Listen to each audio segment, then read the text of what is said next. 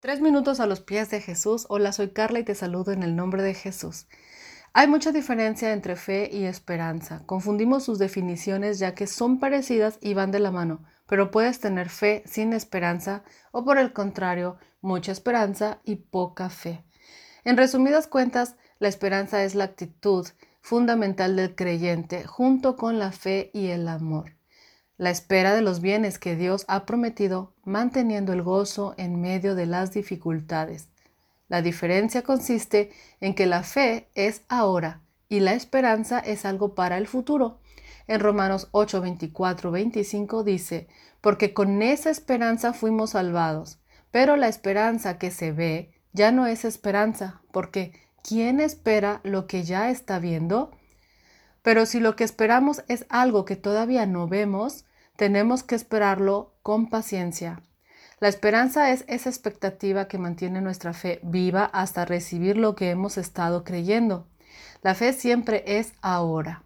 Leemos en Hebreos 11.1, es pues la fe la certeza de lo que se espera, la convicción de lo que no se ve.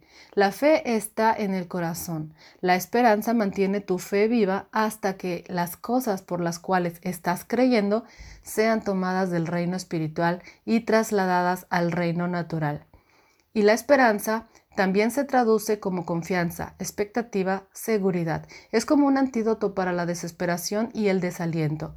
La palabra nos dice que la esperanza es una segura y firme ancla del alma, que está basada en el sólido fundamento de la fe.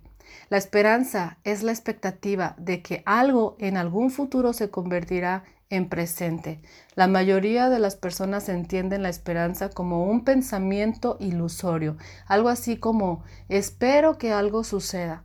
Esto no es lo que la Biblia da a entender con esperanza. La definición bíblica de esperanza es expectativa segura. La esperanza es una firme seguridad con respecto a las cosas que no son claras y desconocidas.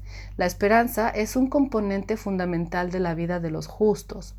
Sin esperanza, la vida pierde su sentido. La palabra también nos dice que en la muerte no hay esperanza.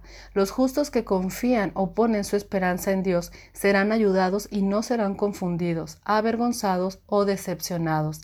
Los justos que tienen esta confiada esperanza en Dios tienen una frecuente confianza en la protección y la ayuda de Dios y están libres del temor y de la ansiedad aprendiendo a ser pacientes y esperar con fe o convicción de que Dios nos dará en su tiempo lo que pedimos con fe en oración. ¿Qué piensas sobre esto? Déjanos tu comentario en iglesialatina.com. Que el Señor les bendiga.